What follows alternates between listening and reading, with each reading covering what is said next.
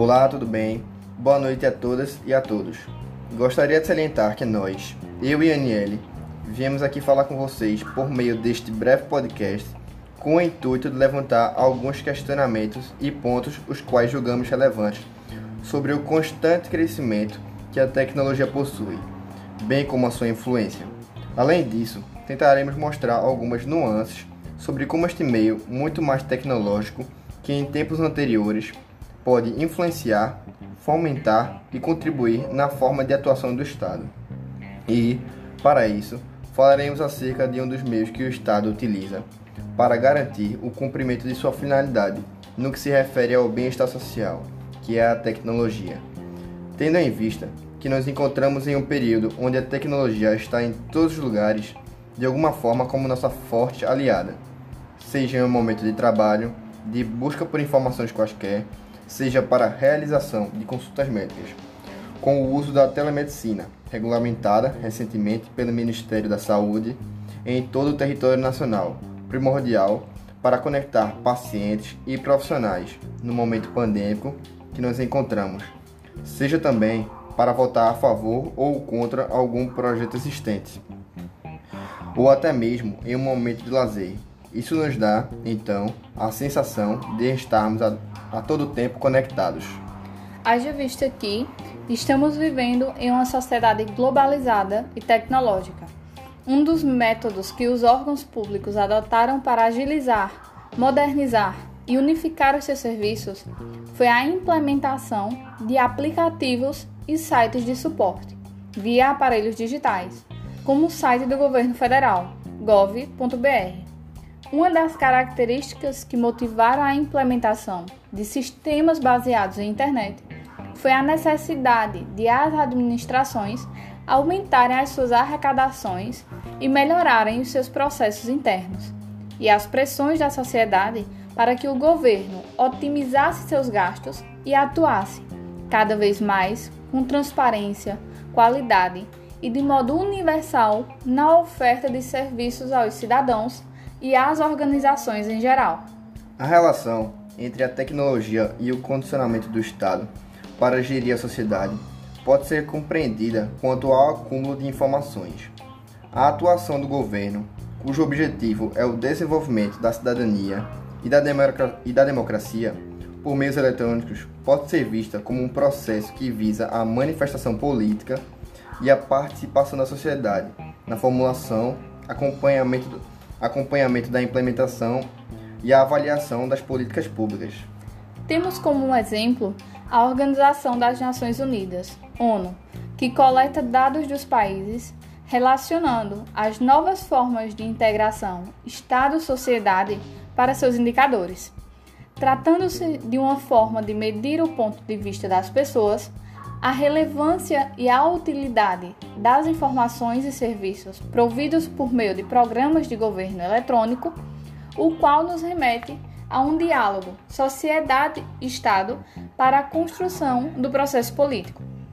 No entanto, diferentemente dessa sensação, é fundamental mencionar que não são todos que possuem as mesmas condições.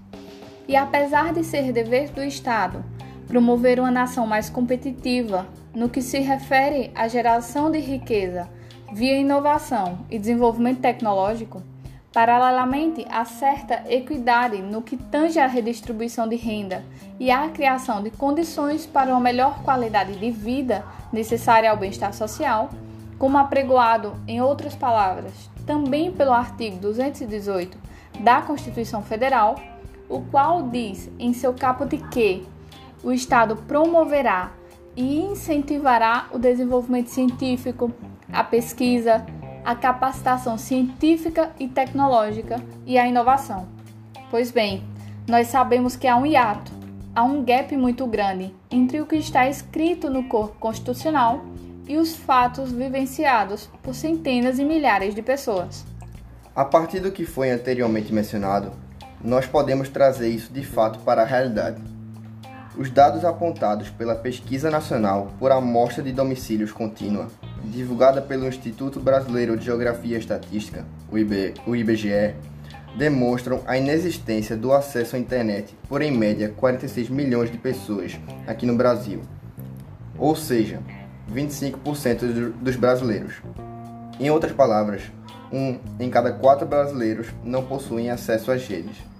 Essa discrepância aumenta ainda mais quando comparamos a realidade de quem vive em áreas rurais em detrimento àqueles que vivem em áreas urbanas, seja pelo custo elevado ou por não saberem utilizar os aparelhos ou até mesmo pela falta de celulares, computadores, tablets e afins. Saindo dessa seara, voltamos novamente para os benefícios de quem a possui. A princípio, nós podemos destacar que a tecnologia facilita de maneira significativa a propagação de notícias. Conseguimos ter acesso a boa parte dos conteúdos quase que em tempo real, boa parte das vezes. Por possuir um vasto e rápido alcance de pessoas em um curto período de tempo, torna-se um meio bastante viável para que o Estado possa gerir a sociedade de forma mais eficaz, ágil e com maior aceitação da população. Ainda sobre as benesses, o papel do cidadão no processo democrático foi alterado de maneira significativa ao longo do tempo. Podemos exemplificar isso de maneira bem simples. Quando comparamos décadas passadas, onde os eleitores proferiam as suas opiniões raras vezes em público, ou quando possuíam espaço em jornais mediante publicação, ou em um passado mais recente em programas de televisão e rádio, ou atualmente em mídias sociais como blogs, sites e afins, que todos podem se expressar desde que não firam os direitos do outro.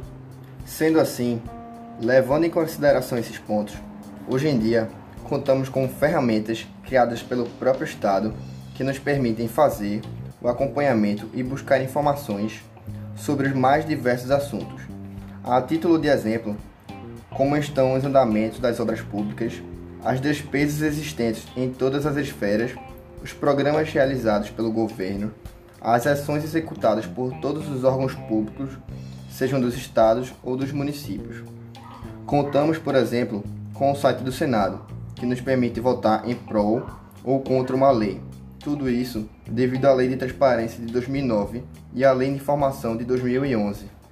Essa interação da sociedade com os órgãos públicos e essas múltiplas possibilidades de acessar informações e de proferir opiniões garantem, de certo modo, maior poder por parte da população em relação àqueles que nos governam, pelo simples fato da possibilidade que agora a população possui de fiscalizar, de maneira mais assídua, a atuação de seus representantes, o que acaba por gerar um sentimento de maior responsabilidade e pressão para atender aquilo que a maioria da sociedade deseja.